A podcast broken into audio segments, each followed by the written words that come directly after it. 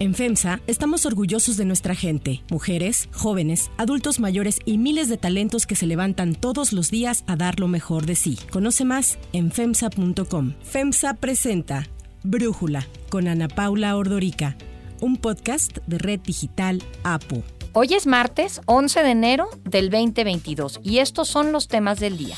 Con un avance de poco más del 70%, el INE prevé que en los próximos días se alcancen las firmas necesarias para convocar a la revocación de mandato. A petición del presidente López Obrador, México envió de último momento a un representante al acto de investidura del presidente Daniel Ortega en Nicaragua tras unas elecciones que muy pocos países han reconocido como democráticas. La saga de Novak Djokovic continúa. El tenista podría siempre sí jugar el abierto de Australia el lunes próximo, después de que un juez revirtiera la deportación y cancelación de visa que el gobierno de ese país había impuesto por no cumplir con el requisito de estar vacunado contra COVID. Pero antes vamos con el tema de profundidad.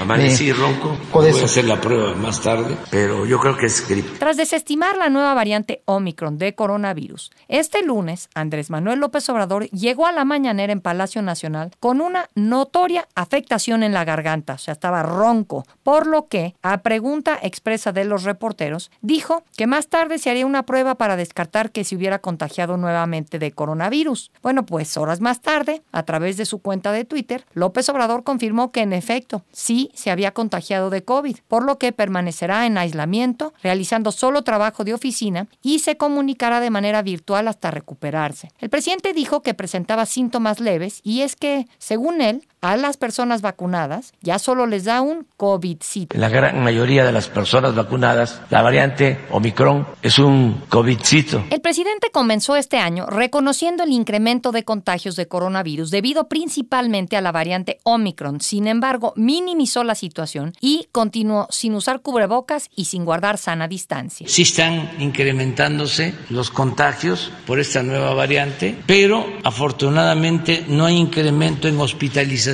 y lo más importante, no hay fallecimientos. Hace unos días, el presidente se reunió con la secretaria de Economía, Tatiana Cloutier, quien anunció apenas el viernes pasado en sus redes sociales que había dado positivo a COVID-19, por lo que trabajaría desde su casa. También, la semana pasada, el subsecretario de Salud, Hugo López Gatel, faltó a la mañanera porque de acuerdo con información oficial, estaba enfermo de gripa. Y apenas ayer, la titular de la Secretaría del Medio Ambiente y Recursos Naturales, María Luisa Albores, informó que había dado positivo a COVID-19. Pensamos de que van a aumentar los contagios, pero no está afectando, no tiene la gravedad esta variante que la otra que nos afectó mucho. En esta ocasión, sí tuvo razón el presidente. Este fin de semana México registró un nuevo récord diario de contagios con más de 30 mil casos de COVID-19 para acumular 4.100.000 enfermos desde el inicio de la pandemia, que ya ha causado en el país más de 300.000 fallecidos, según datos oficiales. Además, con estas cifras, México se mantiene como el decimosexto país en el mundo en número de contagios confirmados y quinto a nivel global con más muertes. Todos estos números sabemos que son cifras conservadoras. El mes de junio pasado, el presidente había publicado un decálogo para salir del coronavirus y hacer frente a la nueva normalidad, en el que destacaba, entre otras cosas, la importancia de actuar con optimismo, de hacer ejercicio y de mantener una buena alimentación. Incluso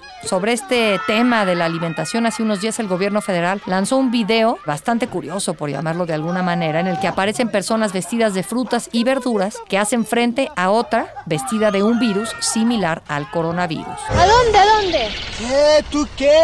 Yo protejo a los que comen saludable. Ay, ay, ay, ay. ¿Tú? ¿Y cuántos más? Ella y todos los alimentos naturales de México. Gracias a nuestro contenido de vitaminas, minerales, proteínas y nutrientes, evitamos que crezca el virus.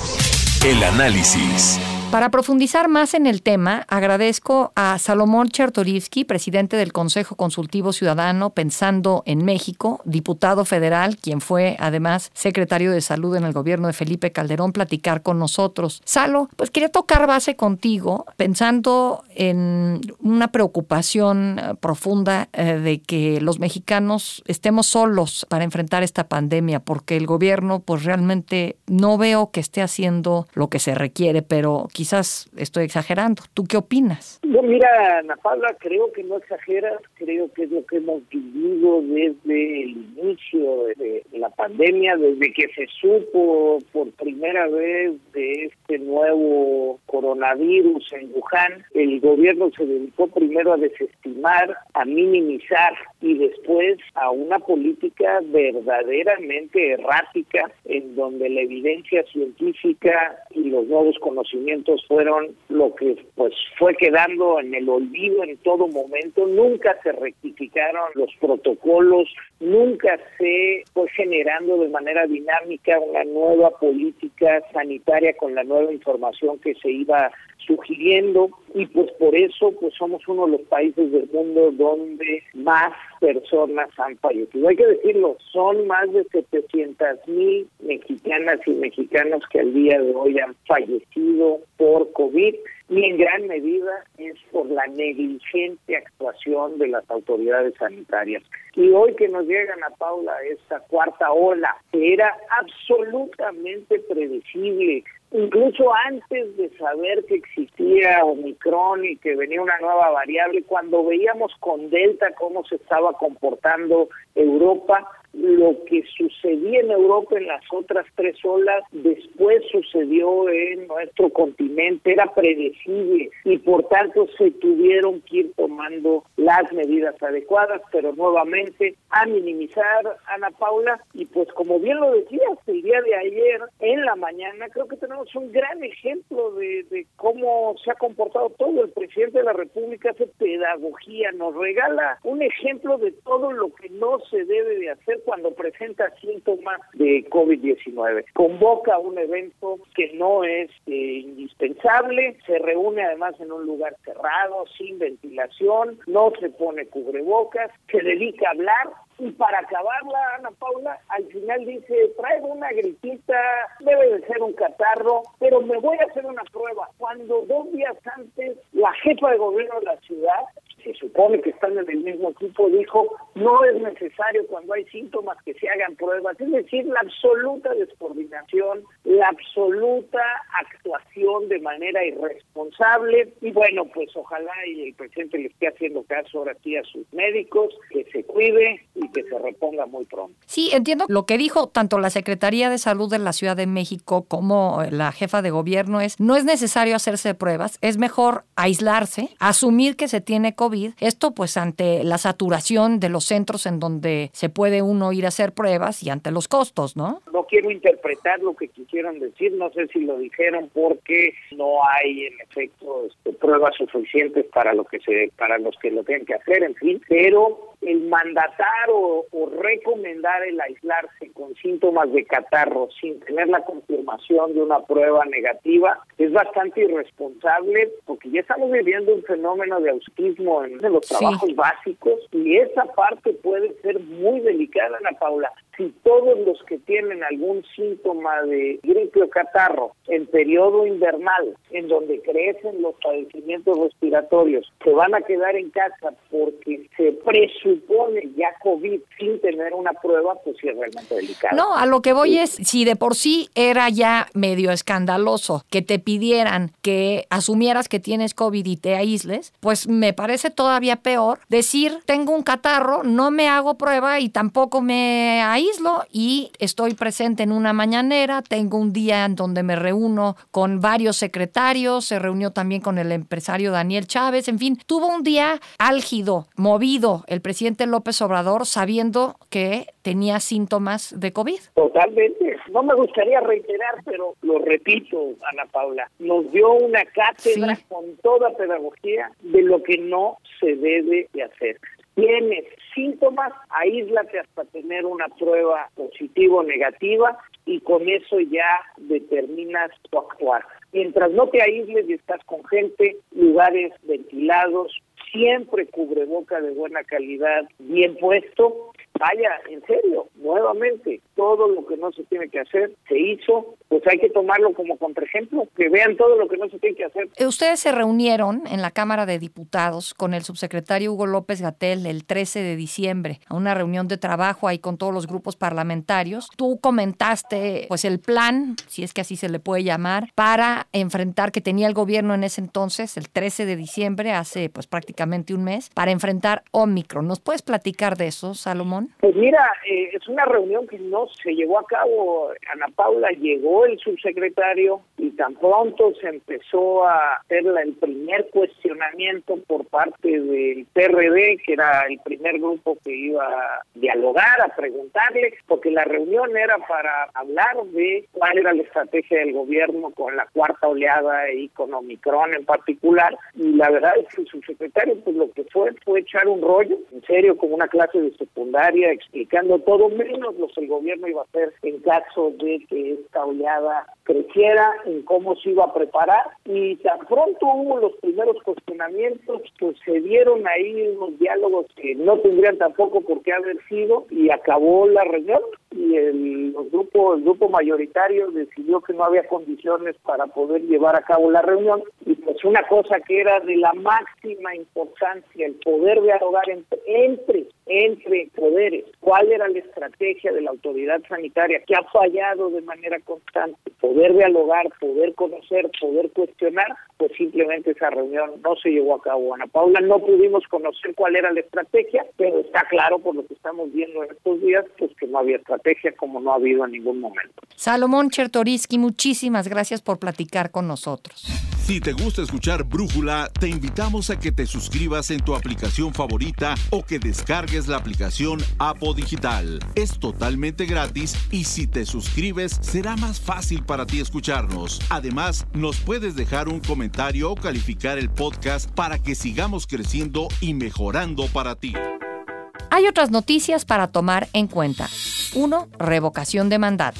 A 90 días de la fecha prevista, el INE actualizó su informe preliminar respecto a las firmas recabadas para la eventual revocación de mandato, que en caso de cumplir con los requisitos, se llevará a cabo el próximo 10 de abril. Al corte del 9 de enero, el INE ha validado casi 2 millones de firmas de un total de poco más de 11 millones que recibió hasta el pasado 25 de diciembre, la fecha en que venció el plazo, tanto en formato físico como a través de la aplicación. Las hasta ahora validadas representan el 70.32% del total necesario para que se realice este ejercicio. Hay que acordarnos que se necesitan 2.758.000 firmas, que equivalen al 3% de los ciudadanos inscritos en la lista nominal. Al respecto, el consejero presidente del INE, Lorenzo Córdoba, aclaró que el instituto nunca suspendió la revisión de firmas, tal como se acusó en redes sociales, e incluso dijo que era muy probable que en los próximos días se esté alcanzando el número necesario de firmas. El personal del INE trabaja en jornadas intensas y bajo las medidas sanitarias y de sana distancia adoptadas para el cuidado de su salud. Y es probable que en los próximos días se alcance un número de firmas suficientes para llegar al 3% de la lista nominal de electores, que es el mínimo requerido en la Constitución para que la revocación de mandato sea, como mencionaba, convocada por el Instituto. Una vez que se llegue a esos 2.758.000 firmas, con una dispersión de mínimo 17 entidades, con más del 3% del listado nominal, estaremos en condiciones de emitir dicha convocatoria.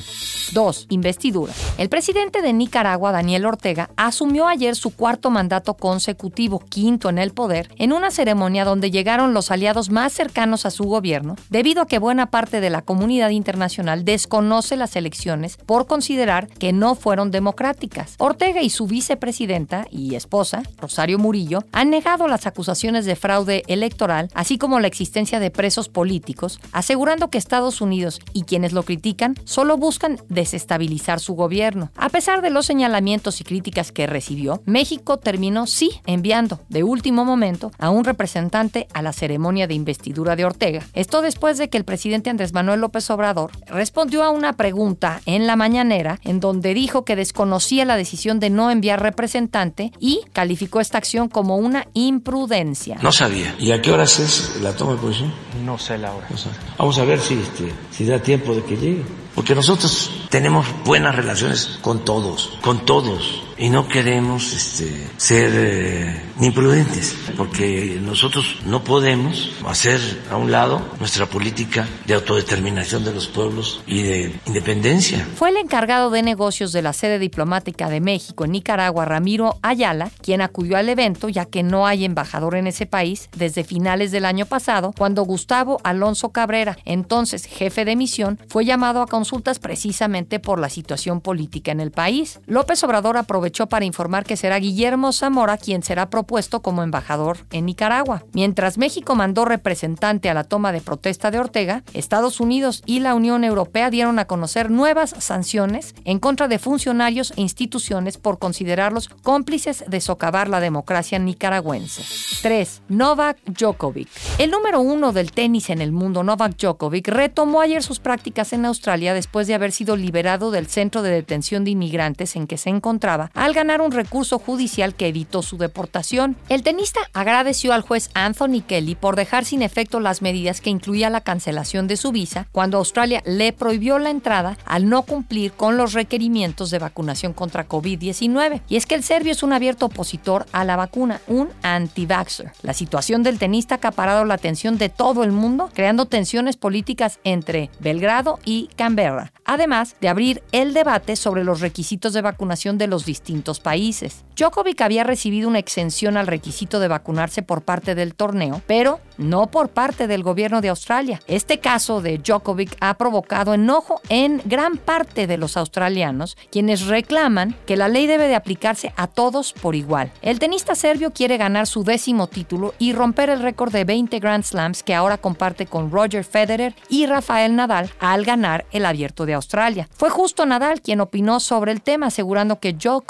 debía asumir las consecuencias de no haberse vacunado. Uh, I think uh, if he wanted, he will be playing here in Australia without uh, a problem. No, he went through a, uh, another. He makes his own decisions, and everybody is uh, free to take own decisions. But then there are some some consequences, no. And uh, of course, of course, I, I don't like the the situation that uh, is happening. In some way, I I feel uh, sorry for him, but at the same time, time. He knew the conditions since uh, a lot of months ago. Djokovic argumentó que podían darle una excepción a la vacuna porque dio positivo a COVID el 16 de diciembre. Sin embargo, esto también le complicó el asunto al tenista, quien aparece en un evento público al día siguiente, el 17 de diciembre, en donde se le ve sin mascarilla y rodeado de jóvenes y funcionarios. Para Brújula, Ignacio Alba, comentarista deportivo y colaborador de TUDN, habla sobre cómo Djokovic tiene una responsabilidad más allá de su desempeño como deportista sobre la vacunación contra el COVID. Lo que sí habría que ver es la postura que ha tomado Novak Djokovic de no vacunarse. Como figura pública, como gran atleta a seguir por millones de personas, incluso millones de niños, creo yo que tendrá que cambiar su postura tarde o temprano. Él pues ha estado o estará en su derecho de no vacunarse, pero los países a donde vaya a competir estarán en su derecho de no dejarlo entrar. Y ya vimos la problemática que tuvo en Australia, donde estuvo confinado en un hotel. No estuvo secuestrado, como dijo su familia, casi casi, ya que las autoridades australianas dijeron él se puede ir en cualquier momento. Pero sus abogados, bueno, pues se pusieron ahí a sacar argumentos y un juez decidió pues que no había que cancelarle la visa. Yo creo que él tendrá tarde o temprano que tomar una postura y dejar esa cuestión individualista. Creo que el mundo ha sufrido mucho, creo que hemos sufrido mucho con esta pandemia y él tendría que ser ejemplo y decir me voy a vacunar o ya me vacuné, aquí está la prueba y dejar de lado estas cuestiones. A ver qué pasa con Novak Djokovic. Yo soy Ana Paula Ordorica. Brújula lo produce Batseba Feitelson. En la redacción, Ariadna Villalobos. En la coordinación y redacción, Christopher Chimal. Y en la edición, Omar Lozano. Los esperamos mañana con la información más importante del día. Oxo, Farmacias ISA, Cruz Verde, Oxo Gas, Coca-Cola FEMSA, Invera, Torrey y PTM son algunas de las muchas empresas que crean más de 245 mil empleos tan solo en México y generan valor como parte de FEMSA. FEMSA presentó Brújula con Ana Paula Ordorica, un podcast de Red Digital APO.